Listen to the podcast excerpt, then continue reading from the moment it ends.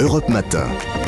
6h, 9h, Thierry Dagiral. Destination vacances dans votre euh, matinale week-end avec Marion Sauveur et avec Vanessa Zah. Bonjour à vous deux. Bonjour. Bonjour à tous. Alors, on prend une semaine Vanessa et on va prendre la direction de l'Allier en mode décalé alors. Bah oui, histoire de changer un peu de l'image d'Épinal qu'on a de l'Auvergne, hein, Mm. avec évidemment ces volcans, ces monts. Oui. Aujourd'hui, j'avais euh, envie de vous emmener sur la route des spots insolites.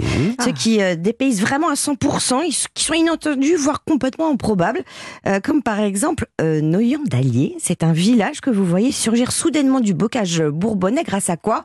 Eh bien, pas à une église, Ouais. mais à un Bouddha géant Ah oui. et Non. une pagode. Oh, oh, oh, oh, oh. Voilà. Mais comment c'est comment c'est arrivé là Bah, c'est beaucoup plus sérieux qu'on ne pense. Ah bah oui. Grâce à des centaines de familles euh, franco-indochinoises qui ont été rapatriées dans les années 50 après la défaite de Dien Bien Phu. D'accord. Et c'est à Noyant, dans cet euh, ancien village minier, qu'on a décidé de les accueillir.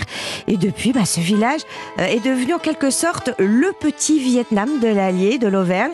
On vit à l'heure vietnamienne là-bas, des restaurants, aux événements culturels. Il y a un mélange C'est des genres. C'est très particulier, Ah bah c'est oui. très zen. Et il y a de, de belles rencontres à faire Bon, d'ailleurs. allez, on va vous suivre dans, ce, dans votre délire insolite de cette euh, matinée, mais pourquoi pas avec un, un prochain spot alors? On part à Moulins. Alors Ouais. Moulins abrite les collections les plus extravagantes et insolites de France. Je vais pas pouvoir toutes vous les donner, mais je vous donne mon coup de cœur. Mhm. Euh, c'est la maison Mantin euh, qu'on doit à un riche bourgeois qui s'est fait construire euh, au 19e siècle une demeure totalement cosmopolite. Dans son testament, il avait demandé à ce que sa maison soit ouverte au public 100 ans après sa mort pour qu'un homme du 20e siècle découvre son univers. Ouais. Eh bien, c'est chose faite. On découvre en effet un vrai cabinet de curiosité. Alors, vous avez des serpents conservés euh, dans du formol, vous avez aussi des statues de Encore Bouddha, des animaux empaillés, Ouais. des vitraux codés d'idéogrammes. Ouais. Bref, c'est une, une caverne d'Ali Baba. Bon, Voilà. allez, on poursuit hein, avec un dernier coup de cœur insolite. Allez, à quelques encablures de Moulins, Oui. euh, sur la commune de Lurcy-Lévis, on est en pleine verdure. Et là, il y a un ancien centre de formation des PTT qui a été complètement transformé par un couple de mécènes et de passionnés en un spot de street art. Mmh. Et attention, on n'est pas dans une cour d'école, hein, on, on joue les grandeurs, on écoute Gilles Iniesta, le fondateur. Vous avez des résidences pour la musique, pour la danse, pour le théâtre, etc.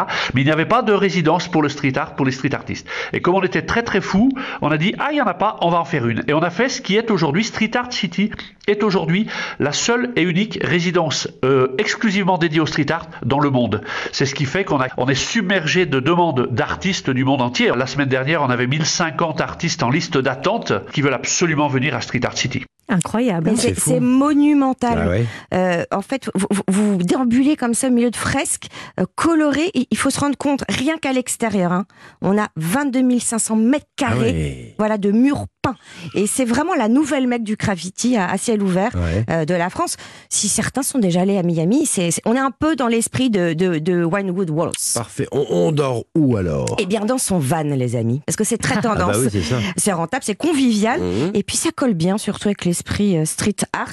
Il y a même euh, certains propriétaires qui viennent faire customiser euh, le leur Ah au street art Ah, mais city. oui, bonne idée. Bon, pour les scooters aussi, ça marche, Thierry. Ouais, c'est ça. Voilà. Et puis, euh, y, il y a surtout une base aménagée à l'étang des eaux, juste à côté, très chouette, avec un bel étang. Puis sinon, bah, il y a une autre option, l'hôtel, l'hôtel de l'univers à Montluçon. Et les chambres, elles aussi, ont été peintes par des street Mais elle artistes. était chouette cette Voilà, balade de- de insolite. ce centre. Bah, parfait, merci Vanessa. Euh, Marion, Marion avec vous comme chaque matin, eh bien vous nous parlez d'un de produits de notre beau euh, terroir et ce matin euh, un incontournable estival bien sûr la tomate. Rouge, jaune, verte, noire, on en croque Ah pour ce fruit, hein, qui est un fruit botaniquement parlant, mais on le déguste comme un légume. Il y a Mhm. bien une saison pour la déguster, cette tomate, et faites-vous plaisir, on est en plein Ah oui. dedans. Ouais. La tomate a besoin de se gorger de soleil, c'est grâce à sa chaleur, sa lumière qu'elle développe tous ses arômes. Mhm. Et c'est pas un hasard puisqu'elle est originaire d'Amérique du Sud.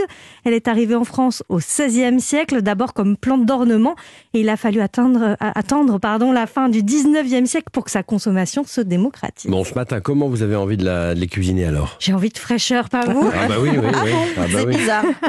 Je vous propose un petit tartare de tomates. Alors Mhm. on commence par plonger vos tomates dans l'eau bouillante. Trentaine de secondes. Après leur avoir dessiné au couteau une croix à l'opposé du pédoncule, direction ensuite l'eau glacée et vous enlevez la peau des tomates. Vous coupez vos tomates ensuite en dés, ajoutez le basilic émincé, vous arrosez d'huile d'olive et de vinaigre balsamique. Vous coupez la mozzarella en rondelles fines et avec vos pots de tomates, vous pouvez même réaliser quelques petites chips direction le four. Vous du très chips, vous, à chaque fois. Ah, j'aime bien, j'aime bien. On ne jette rien. On les laisse sécher une heure dans un four à, à température basse. On dresse ensuite donc les tomates basilic sur le fond de l'assiette. Par-dessus une tranche de mozzarella, encore des tomates, du fromage encore.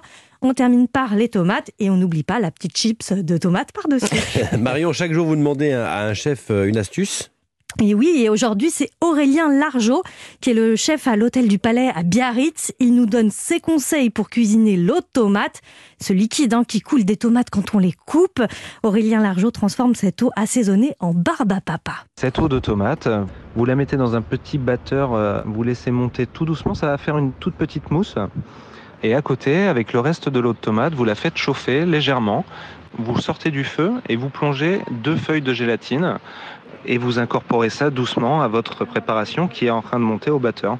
Et vous verrez que progressivement, à la fin, vous allez avoir euh, comme une barbe à papa euh, d'eau de tomate. Donc la texture est un peu rigolote et c'est ludique pour les enfants. C'est pas pour les enfants, pour nous aussi. Mais oui, non, mais c'est génial. Ça paraît un petit peu compliqué, un petit peu technique, mais Mhm. vous allez voir, c'est pas si difficile que ça. Et je vais vous mettre la, la recette sur Europe 1. Et euh, Marion, comment le chef Aurélien Largeau la, la propose, cette tomate, à l'hôtel euh, du Palais à Biarritz? Alors, il la décline de plusieurs manières en fonction du restaurant où vous souhaitez vous poser. Quand vous êtes au bord de la piscine, vous pouvez déguster une tomate burrata bien gourmande. Au restaurant traditionnel côté maison, c'est un gazpacho de tomates qui viendra vous rafraîchir. Et puis au restaurant gastronomique à la Rotonde, le chef vous concocte un- une tatin de tomates. Les, les tomates sont confites au four avec un petit peu de laitue de mer pour apporter euh, cette note euh, saline. Mhm. Et cette tarte est accompagnée de caviar, s'il vous plaît. Ah bah oui, d'accord, ok. donc. On a le temps, on a le temps d'une deuxième adresse à nous Mais partager. oui, bien allez. sûr. On, on- on va à Paris, cette fois dans la capitale. Bah le oui. chef Thibaut Spiwak, que vous avez d'ailleurs peut-être suivi cette saison sur euh, Top Chef. Chef. Il signe la carte de Fabula. C'est le restaurant éphémère du musée Carnavalet. Il y propose notamment des tomates en carpaccio. Un- on croirait vraiment des, des morceaux de viande, hein, hein, ces morceaux de tomates. C'est des tomates ananas, donc jaunes. Mmh. Elles sont accompagnées d'un gourmand praliné de cacahuètes maison. C'est assez surprenant. Bah oui. cet Ah oui, le accord, mélange, euh, ouais, ouais, ouais. tomates, euh, voilà, mais c'est délicieux. Il y a un petit condiment à la marjolaine. C'est un plat tout en fraîcheur qui est à déguster dans ce magnifique jardin du musée. L'endroit est sublime, il y a la queue, mais allez-y, vraiment, ça vaut le détour. Eh ben, puis merci, l'endroit est magnifique. Merci, Ah, merci incroyable. Marion. La recette, toutes les références de Destination Vacances sont à retrouver bien sûr sur europe1.fr. On se donne rendez-vous à 9h moins le quart Vous Avec serez là. Grand bah oui. plaisir, oui, bien sûr. Europe Matin Thierry.